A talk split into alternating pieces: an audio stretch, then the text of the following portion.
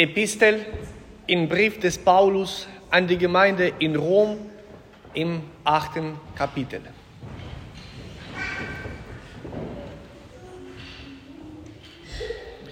Ich bin überzeugt, dass diese Zeit Leiden nicht ins Gewicht fallen gegenüber der Herrlichkeit, die an uns offenbart werden soll. Denn das ängstliche Harren der Kreatur warten darauf, dass die Kinder Gottes offenbar werden. Die Schöpfung ist ja unterworfen der Vergänglichkeit, ohne ihren Willen, sondern durch den, der sie unterworfen hat, doch auf Hoffnung. Der auch die Schöpfung wird frei werden von der Knechtschaft der Vergangenheit und Vergänglichkeit zu der herrlichen Freiheit der Kinder Gottes. Denn wir wissen, dass die ganze Schöpfung bis zu diesem Augenblick seufzt und, und in Wehen liegt.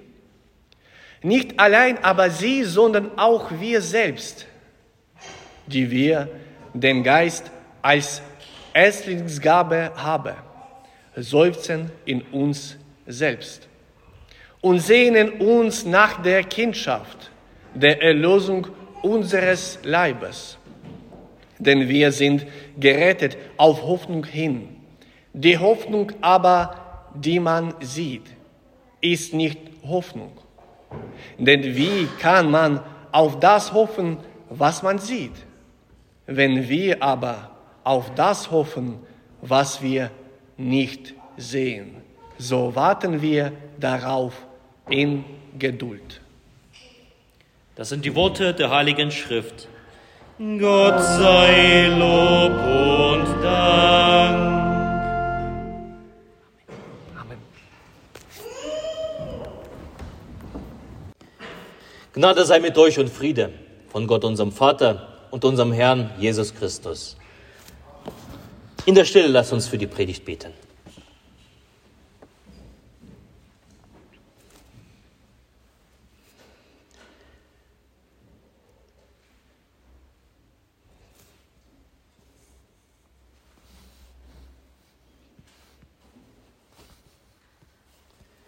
Herr, dein Wort ist meines Fußes Leuchte und ein Licht auf meine Wege. Amen. Ich habe meine Predigt genannt, der Kreissaal der neuen Schöpfung. Eigentlich müssten diese Predigt Frauen halten, die ein Kind zur Welt gebracht haben. Wir Männer können sehr viel, wir hätten auch zu den meisten Dingen der Welt vieles zu sagen, aber worum es heute geht, bleibt uns erspart und auch verborgen. Und dieses Phänomen, worüber wir Männer nicht mitreden können, nennt sich die Wehen. Entgegen mancher Behauptung progressiver Kreise kann nur eine Frau eine Gebärmutter haben. Somit können wir, können uns nur die Frauen davon berichten, wie es sich anfühlt, eben diese Wehen. Bei den Wehen, was passiert eines, da ist die Gebärmuttermuskulatur, die zieht sich im Wechsel zusammen und entspannt sich für einen Augenblick und dann geht es wieder von vorne los. Und das geschieht vor der Geburt des Kindes. Auf diese Weise wird die Gebärmutter für die Geburt trainiert und vorbereitet und natürlich läuten die Wehen die, eine Geburt eines Kindes halt an. Der Schmerz, der bei den Wehen dabei ist, ist ein stetiger Begleiter. Mal fällt er schwach aus, mal ist es so ein, so ein unangenehmes, unangenehmer Druck. Oder es steigert sich und wird intensiv. Der Babybauch wird hart und fest und zieht sich zusammen und im Rückenbereich spürt man das, unter der Brust, im Schoß. Und dann bei der Geburt die Abtreibungswehen, die intensivsten Wehen, bei denen mit der Kraft der Bauchmuskulatur das Baby auf die Welt kommt. Viermal habe ich das live miterlebt, wie es war. Als Mann, der ich keine Gebärmutter eben haben kann, kann ich überhaupt nicht im Ansatz vorstellen, wie sich das anfühlt. Ich konnte nur dabei stehen, ich konnte die Hand halten, ich konnte ermutigen, ich konnte mitatmen und mitfiebern und, und eine Weile kann es ja so gehen, diese Wehen. Doch am Ende, nach dieser einen Weile, hält man ein Menschlein in den Armen und freut sich zusammen an diesem winzigen Geschöpf. Da wird Liebe und Wärme ausgetauscht. Am Ende für einen Moment im Kreissaal dieser Friede. Das Kind ist da, bevor dann der Alltag einbricht. Dann ist vorbei mit dem Frieden. Aber zumindest ist dieser eine Moment, dieser eine Augenblick, an den kann ich mich so besonders erinnern.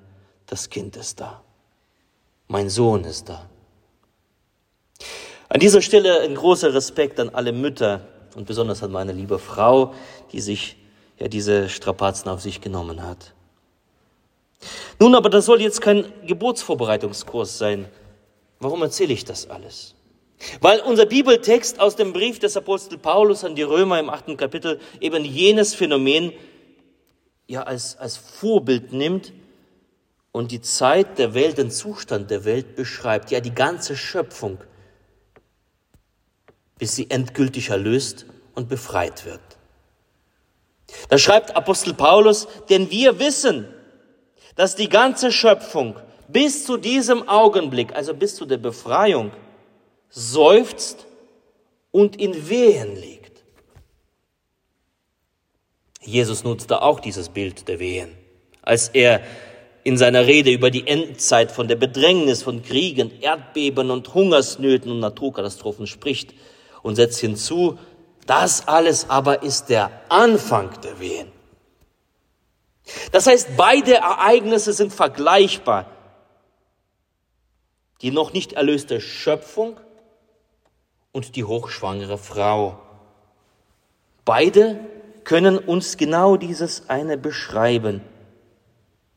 Und wie eine Frau im Prozess der Geburt sich nichts anderes sehnlichst wünscht, dass dieser Schmerz, dass dieses Ziehen, dass dieser Druck endlich vorbei ist, so auch die Schöpfung, die unterworfen ist der Vergänglichkeit, wie wir lesen, der Dynamik, der Unordnung.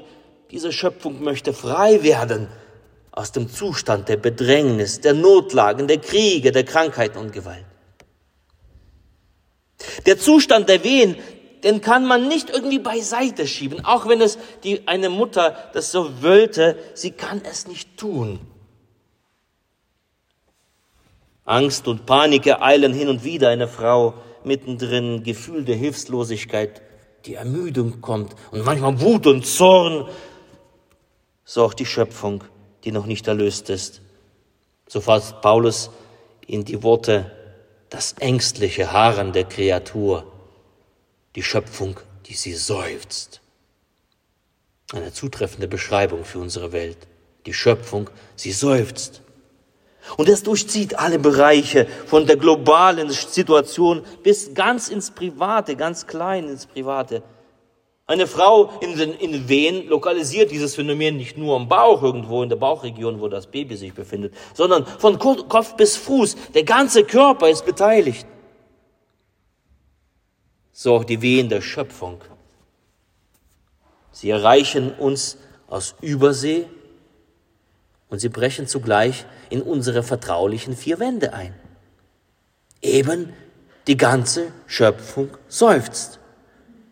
Die Menschen seufzen, wenn sie von Krieg und Massaker hören. Aber Menschen seufzen auch, wenn du ganz allein bist und plötzlich der Arzt dir eine Diagnose erstellt und dir der Boden unter den Füßen weggezogen wird die Menschen seufzen, wenn das Gefühl der Machtlosigkeit sie erreicht, der Ohnmacht. Sie sehnen sich nach einem Retter, der die Geschicke der Welt in die Hand nimmt und wieder alles gut macht. Wer könnte das machen? Welcher Politiker, welche Institution, welche NGO und so weiter. Aber die Menschen seufzen auch, wenn sie krank werden, von Arzt zu Arzt rennen mit der Frage im Kopf, kann mir da niemand helfen?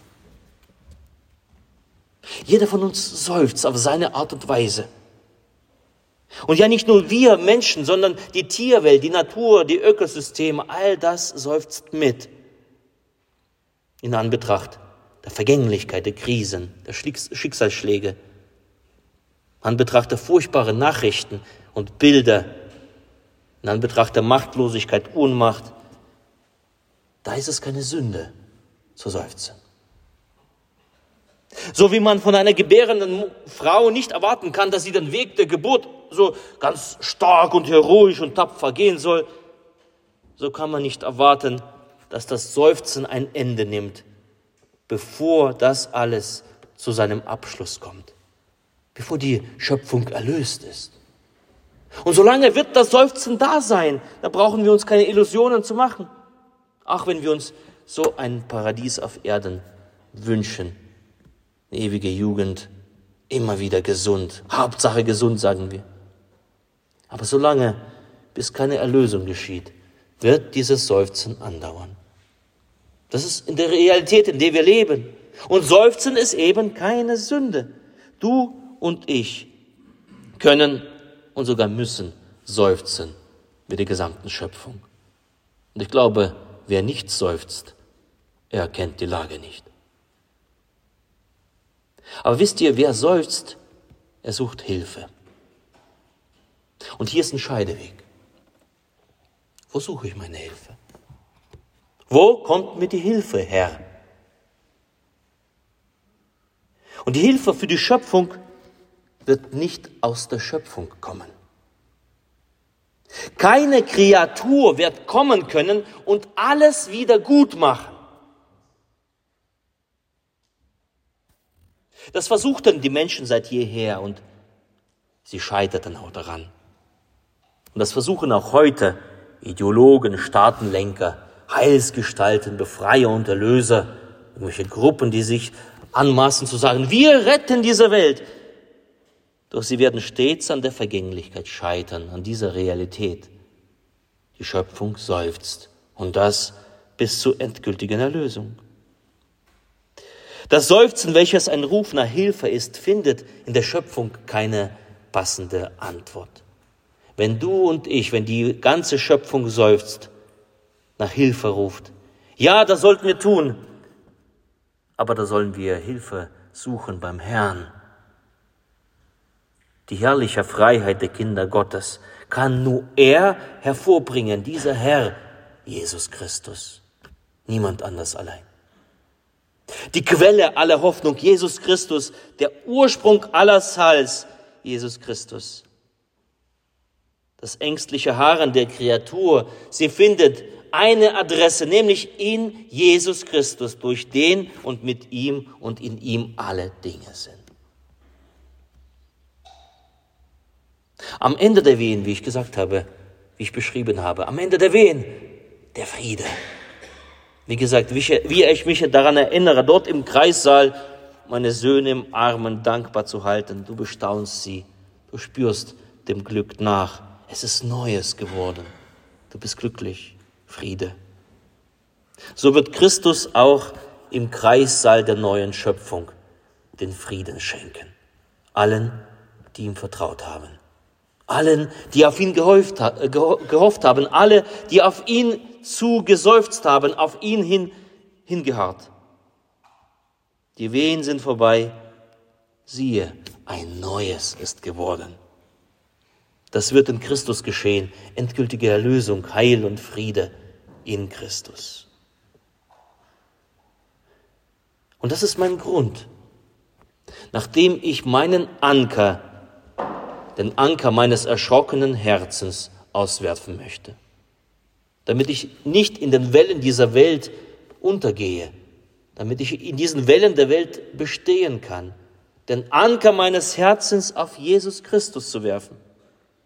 Und manche sagen, hm, ist das doch ein Vertrösten? ist ein Vertrösten auf die, aufs Jenseits. Ich sage, das ist ein fester Grund. Dieser eine Augenblick, wenn die Schöpfung frei wird von der Knechtschaft der Vergänglichkeit. Das ist kein Vertrösten, sondern ein fester Grund, die richtige Adresse unseres Seufzen. Auf diesen Augenblick möchte ich hinseufzen, hoffen, Hilfe erwarten auf diesen einen Augenblick, wenn dann Friede ist, Wer seufzt, der sucht Hilfe. Darum sollten wir das tun, beim Herrn die Hilfe zu suchen. Jetzt und in alle Zeit unsere Bedrängnisse. Lasst uns auf Christus hin seufzen. Auf Christus, der unser Friede ist. Und der Friede Gottes, der höher ist als alle Vernunft. Er bewahre eure Herzen und eure Sinne in Christus Jesus. Amen.